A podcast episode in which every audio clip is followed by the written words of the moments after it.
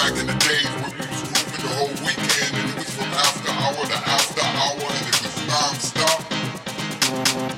And we just kept on doing it all night long.